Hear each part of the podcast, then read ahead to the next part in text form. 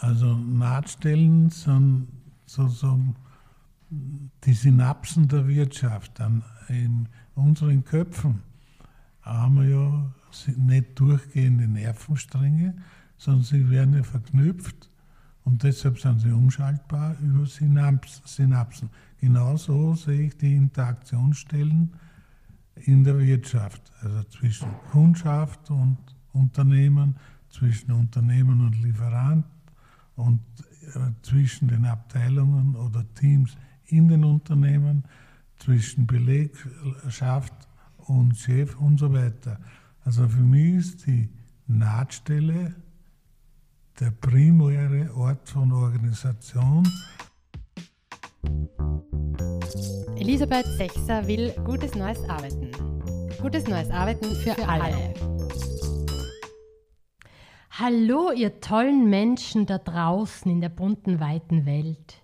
Willkommen bei einer weiteren Folge. Elisabeth Sechser will gutes neues Arbeiten. Ja, gutes neues Arbeiten für alle. Anfangen besteht ausschließlich aus Anfangen.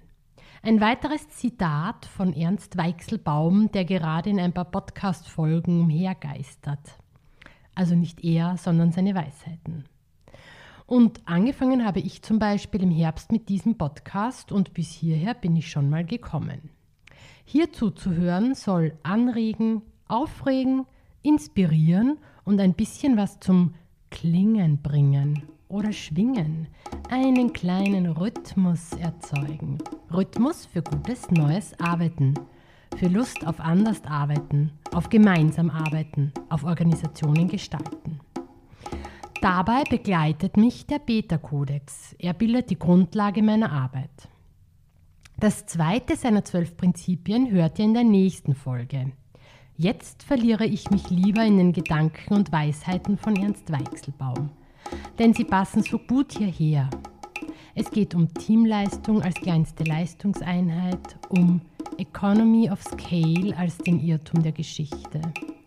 Darum, wer steuern muss, ist selber schuld und dass es keine überqualifizierten Menschen gibt, sondern nur eine dumme Organisation, die nicht zu nutzen weiß, was ein Mensch kann.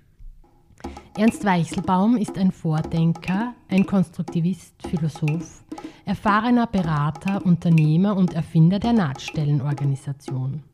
Ernst von Glaserfeld, Heinz von Förster, Paul Watzlawick zählten zu seinen Weggefährten. Ernst Weichselbaum ist ein Verführer. Er verführt Menschen. Er bringt durch anregende Dialoge innere Überzeugungen, feste Annahmen ins Wanken. Charmant, scharfsinnig, mit einer Liebe für die Menschen und einer Lust auf Systemüberwindung. Dort, wo man statt Mauern bauen Brücken braucht. Dort, wo Unternehmen an ihre Grenzen kommen, die sie selbst kreiert haben. Ernst Weichselbaum setzt auf handlungsleitende Prinzipien und hinterlässt so Spuren in Unternehmen, Spuren in Menschen. Auch jetzt folgen wir seinen Spuren, die er bei mir hinterlassen hat. Ich habe ihn in Weidhofen an der IPS besucht, habe mit ihm über Nahtstellenorganisationen und Nahtstellenvereinbarungen, das fraktale Unternehmen, Teamleistungen, Inselplausibilitäten, Demokratie, sein neues Buch und Muster im Kopf gesprochen. Ein erster Teil zu ein paar Weichselbaumspuren hört ihr nun. Und vielleicht erlebt ihr nun Momente, wo die Muster im Kopf zu wanken beginnen. Genießt sie.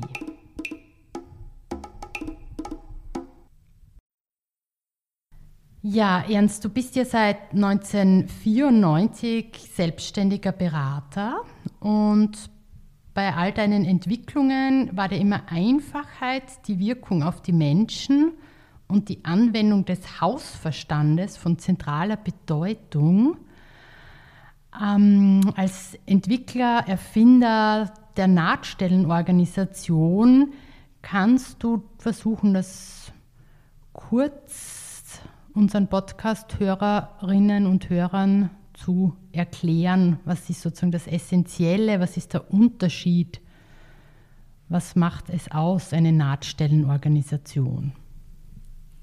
Die Nahtstellenorganisation beruht auf einer ganz einfachen Idee. Was will ich? Will ich, dass etwas zusammenhält oder will ich etwas, dass etwas auseinanderfällt? Das eine ist die Schnittstelle und das andere ist die Nahtstelle. Das war am Anfang sehr schwierig. Da wurde mir des Öfteren Wortglauberei vorgeworfen. Ich habe das als Kompliment erlebt, weil es kommt darauf an, was man von einem Vokabel erwartet. Und wenn man nachdenkt über Schnittstelle, dann braucht man eine Schere oder Messer als Werkzeug und nach Anwendung des Werkzeuges hat man geteilte Elemente. Ganz anders ist die Nahtstelle. Die Nahtstelle braucht eine Nadel und ein, vor allem einen Zwirn, also ein zusätzliches Element, um eine Nahtstelle zu erzeugen. Und ich verstehe bis heute nicht, warum man die zwei Worte sozusagen als Gleiches äh, sieht und verwendet. Also es gibt äh, keinen größeren Unterschied als zusammenhalten oder auseinander dividieren. Und die Organisation äh, kann ja nur dann auf Dauer funktionieren, wenn sie nicht zerfällt, sondern wenn sie auf Dauer hält. Das reimt sich. Ja, das ist schön. Der Mensch ohne Interaktion ist nicht lebensfähig. Und nachdem Organisation immer eine Frage ist oder eine Aufgabe ist, wie leben und arbeiten Menschen zusammen, äh, dann ist es wichtig, dass man die Sprache entsprechend kultiviert, damit Netzwerke entstehen, informelle, juridische und wie auch immer. Also Nahtstellen sind sozusagen die Synapsen der Wirtschaft. Dann in unseren Köpfen haben wir ja nicht durchgehende Nervenstränge, sondern sie werden ja verknüpft und deshalb sind sie umschaltbar über Synapsen. Genauso sehe ich die Interaktionsstellen in der Wirtschaft, also zwischen Kundschaft und Unternehmen, zwischen Unternehmen und Lieferant und äh, zwischen den Abteilungen oder Teams in den Unternehmen, zwischen Belegschaft und Chef und so weiter. Also für mich ist die Nahtstelle der primäre Ort von Organisation und dazwischen liegen die einzelnen Abteilungen. Üblich sieht man es anders, da sind die Abteilungen der Mittelpunkt der Organisation und die müssen sich halt auskämpfen, wer in welcher Beziehung das Sagen hat. Mhm. Was heißt denn in einer Nahtstellenorganisation zu arbeiten, zusammenzuarbeiten? Na, zunächst einmal hm, bedeutet das, dass es äh, ein großes Übergeordnetes gibt, mit dem man sich identifizieren kann, das ist die Firma und wie die Firma auftritt und welcher Ruf ihr vorauseilt. Ich verwende absichtlich nicht Image. Äh, und äh, das, das gibt einfach, ich bin gern Mitglied einer siegreichen Fußballmannschaft oder erfolgreichen Unternehmung. Das ist das eine. Und dann gibt es eine zweite Dimension, die man als Menschheit äh, seit 100.000 Jahren eingeübt hat. Das sind die Teams. Das sind äh, sieben, acht oder ungefähr so viele Leute, die miteinander gemeinsam ein Ziel verfolgen, ein unmittelbares Ziel. Und äh, diese Verhaltensregeln sind in der Gruppendynamik gut erforscht und fundiert dargestellt. Also da gibt es Alpha-Tierchen und, und äh, eine Stellvertreterrolle und ich bin gern Mitglied dieses Teams, das also als Wir-Dimension bezeichne. Wir-Dimension heißt, jeder kennt sich noch mit Vornamen und so weiter und bildet äh, erfolgreiches oder weniger erfolgreiche Einheit, die aber nur dann einen Sinn gibt, wenn sie ihre Leistung auch verkaufen kann, wenn sie auch für andere von Nutzen ist und äh, damit Wechselwirkung entstehen kann. Ich liefere und bekomme dafür etwas und so weiter. Und die Nahtstellenorganisation ist so, ich vereinbare mit dem nächsten Team ein, ein Verhalten, das was, wann, wo, wie genau definiert. Und wenn ich als Lieferant-Team äh, mich an die Regeln halte, äh, dann kann ich erleben, äh, dass meine Arbeit einen Sinn gibt, weil sie der nächste unverändert brauchen kann. Und wenn ich das belieferte Team bin, dann sehe ich, dass es einen Sinn gibt, mit dem Liefertermin eine Vereinbarung zu treffen, weil die halten sich tatsächlich daran. Also Zugewinn auf beiden Seiten. Mhm. Wenn man sich aber durchsetzen will, dann ist immer irgendeiner der Verlierer. Mhm. Das heißt, einerseits ähm, ist es die, die, ähm, die Grundlage ist sozusagen Teamleistung ist die kleinste Leistungseinheit, also nur im Wir Genau. Das nicht zu groß sein kann, weil sonst verliert es auch eine quasi an Struktur. An Struktur. Struktur. Nur ein Wir, ein Team ist in der Lage, quasi etwas gemeinsam zu, zu leisten, zu erschaffen. Und in der, in der Nahtstelle wird durch Vereinbarung mit dem weiteren Team, das sozusagen auch angewiesen ist auf das, was wir als Team erzeugen, leisten, schaffen, wird, wird etwas klar vereinbart und nach den Prinzipien, wenn die eingehalten werden, funktionieren Organisationen auch be besser, anders, so wie Arbeit auch sinnvoll gestaltet ja. und aufgeteilt werden kann. Ist nichts Neues, nur konsequent gedacht. Nicht? Meine Arbeit gibt nur Sinn, wenn sie wer anderer brauchen kann. Wir haben die Welt organisiert nach hohem Grad der Arbeitsteiligkeit. Also nicht äh, jeder macht sein unmittelbares Umfeld allein wie ein Einsiedler, sondern äh, jeder äh, bringt das lieber ein, was er ein bisschen besser kann als die Nachbarn. Und das stärkt aber die Netzwerke in Summe. Mhm. Also die Überlegung ist, was ist wichtig im Netz? Der Knoten oder das Loch? Und ich habe mich für die Knoten entschieden. Gibt es da auch ein, also eine, ein, ein ein Beispiel. Du hast auch gesagt, äh, in unserem Vorgespräch, gesagt, es gibt zwei Arten von Systemveränderung. Das eine ist eben ein System zu verändern, indem man es gemeinsam optimiert und das andere ist ein System zu verändern, indem man also durch konstanten Verschiebung. Ja, das zur konstanten Verschiebung wäre zum Beispiel von der Schnittstelle zur Nahtstelle. Ist das eine konstanten Verschiebung in dem Sinne oder ist also und ja. eine da, damit einhergehende Logik auch auf die Organisation zu schauen. Die Anwendung dieser Denkweise äh, ist dann ist, äh, konstanten Wechsel. Nicht? In vielen, vielen Unternehmen ist immer noch Durchsetzen ein, ein, ein positiv gedachtes Vokabel, bedeutet aber immer gegen wen. Da gibt es immer Gewinner und Verlierer während in, der Nahtstellenvereinbarung, nach dem, was ich vorher gesprochen habe, auf beiden Seiten Zugewinn entstehen kann. Mhm. Das, ist ein, das ist ein typisches Beispiel für Systemüberwindung.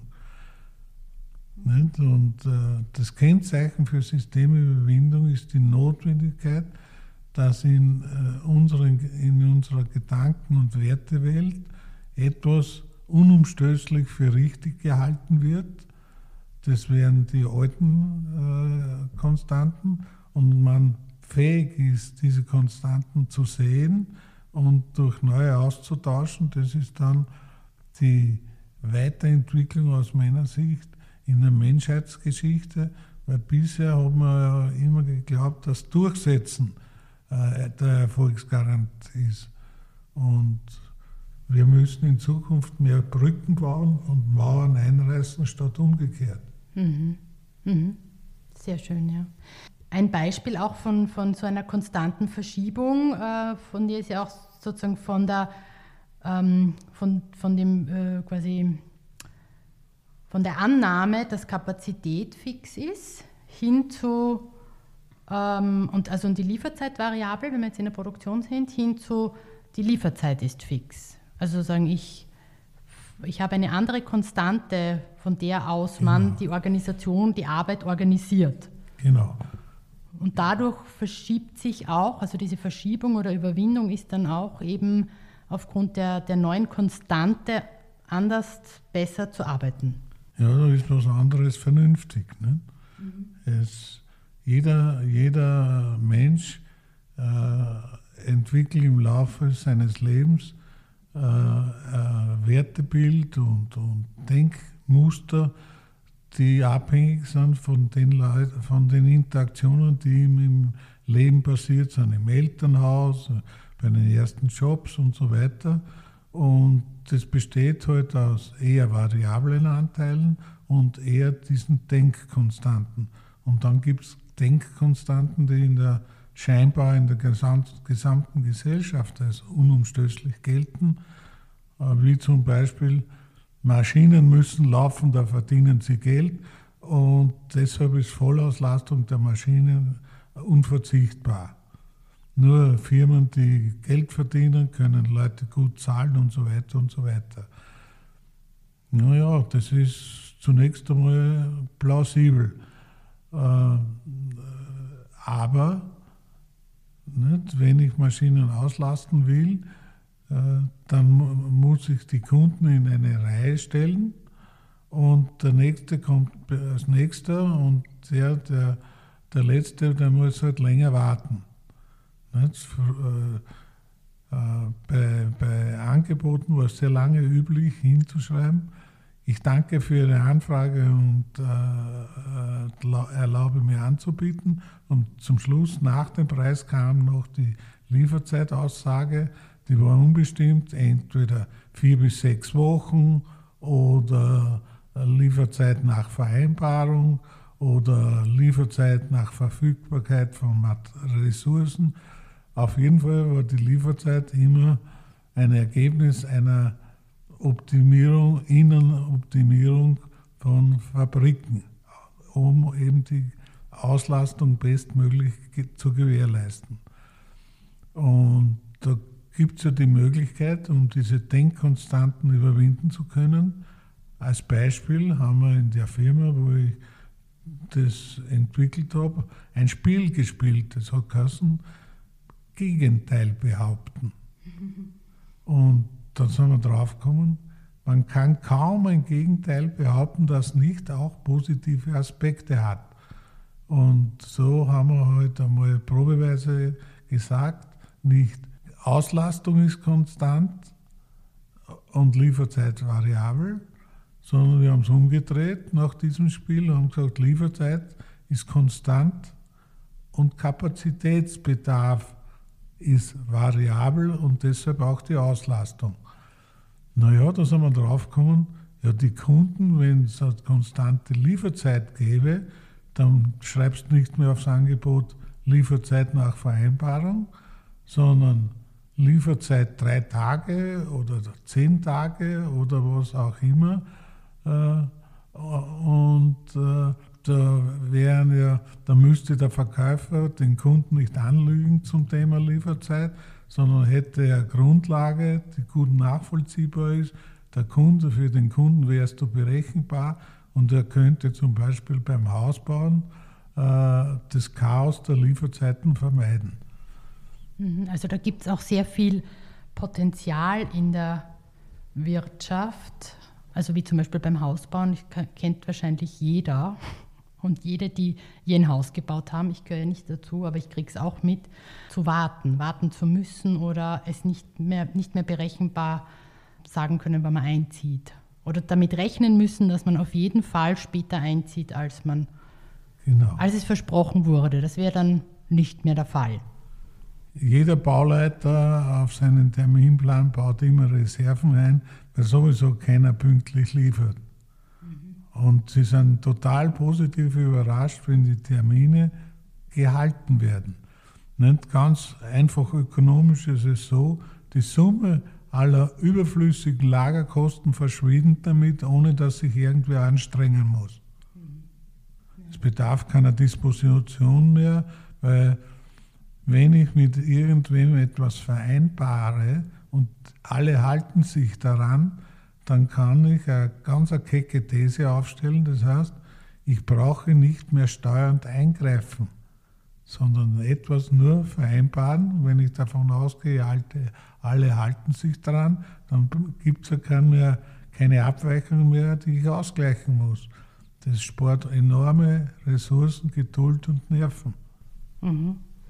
Und das geht. Also das ist ja eine Nahtstellenorganisation ist ja nichts Neues oder nur ein Denkmodell, sondern ein ähm, ja. erfolgreiches Unternehmensmodell. Ja, es gibt zum Beispiel mm, Best Practice Seminare. Da gibt es einige Firmen, da kann man hinfahren und sich das im Detail anschauen, wie das geht.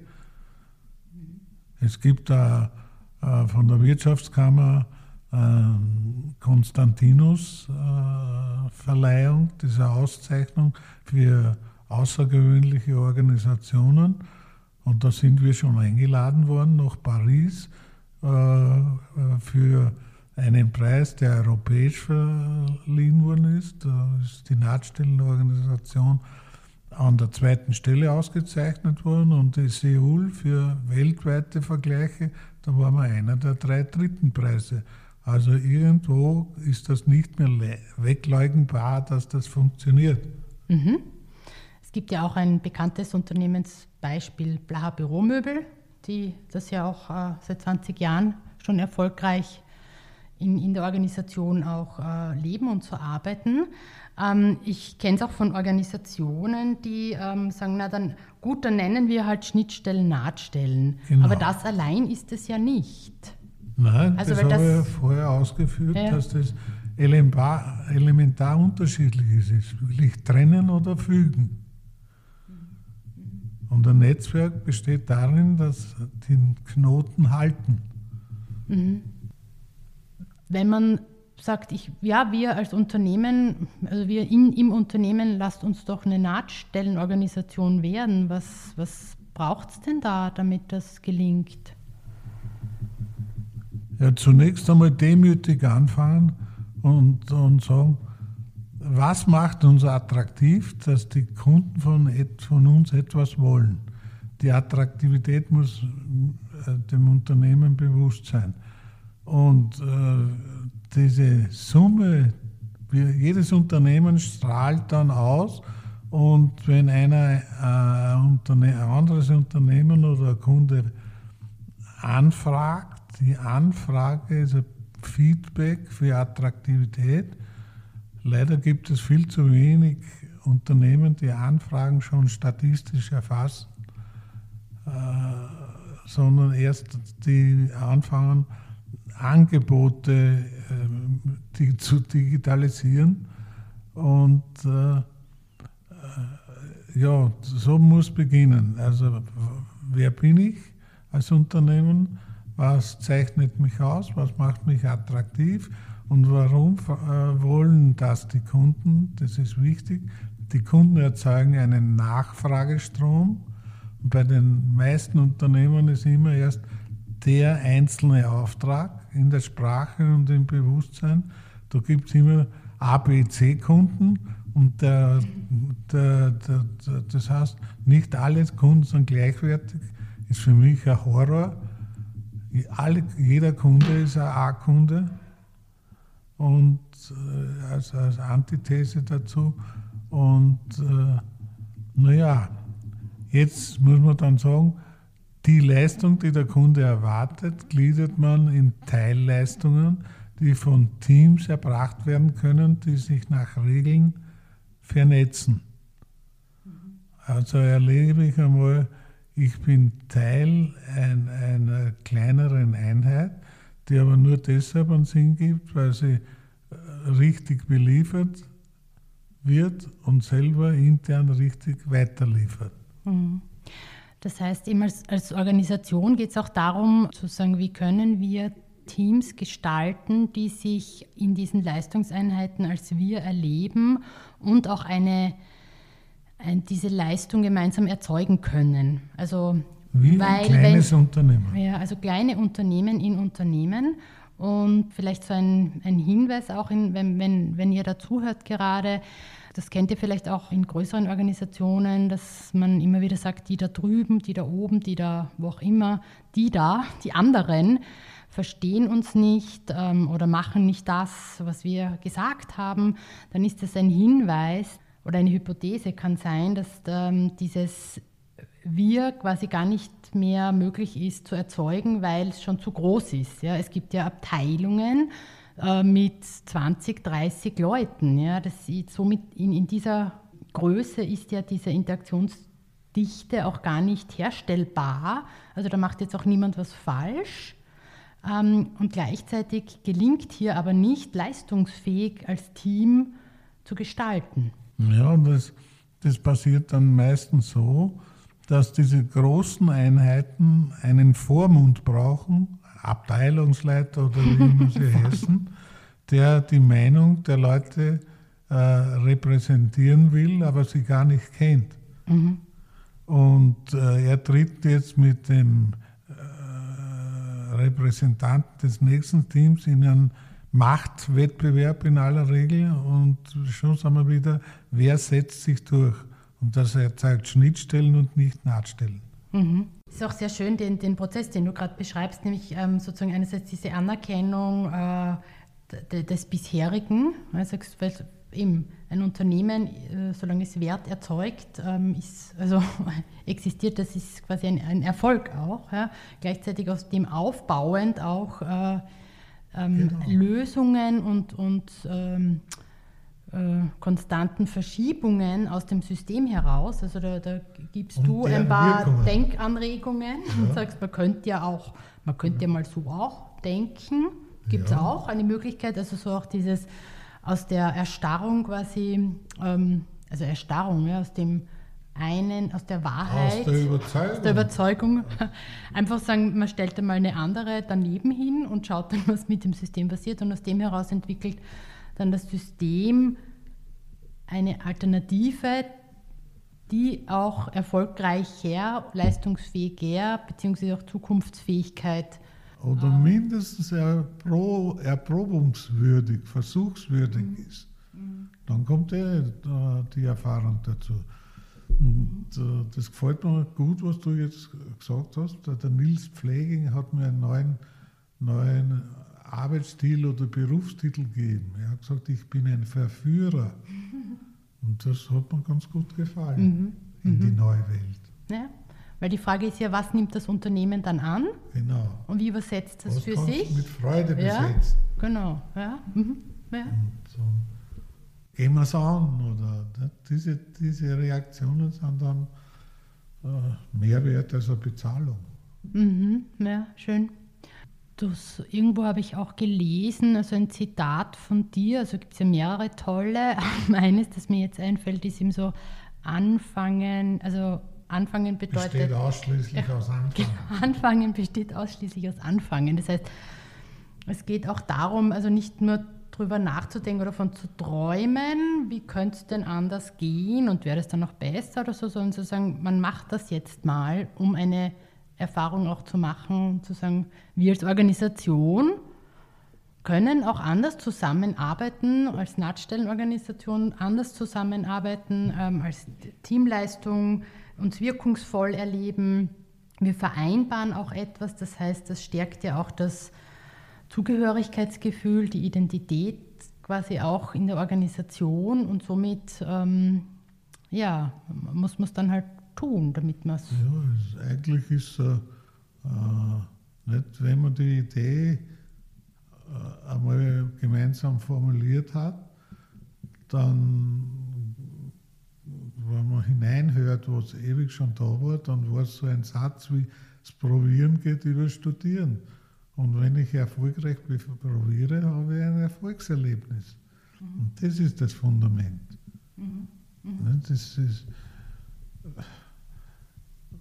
Ziffern sind ja ganz gut, aber äh, Ziffern als alleinige Basis für Führung heute für eine Katastrophe.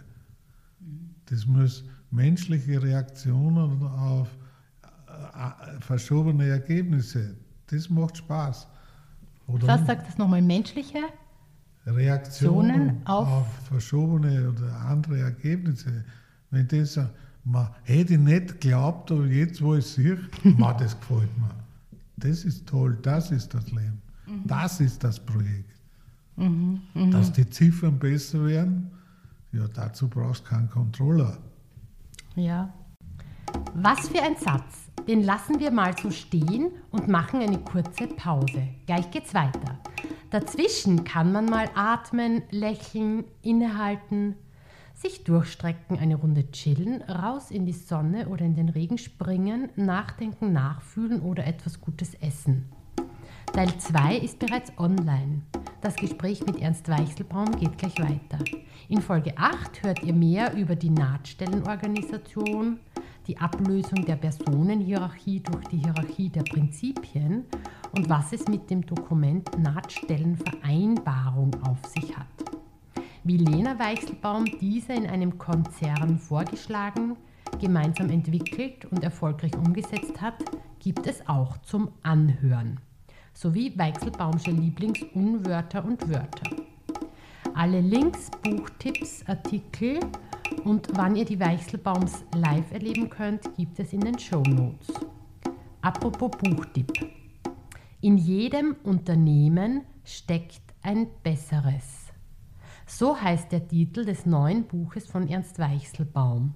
Das gibt es ab Ende April zu lesen. Ab sofort kann man diesen Gedanken aufgreifen und mal zulassen. Stellt euch vor, der trifft auch auf eure Organisation zu. Dann müsstet ihr eigentlich nur das bereits Vorhandene hervorholen. So, aber jetzt Pause. Elisabeth Sechser will gutes neues Arbeiten. Gutes neues Arbeiten für, für alle. alle.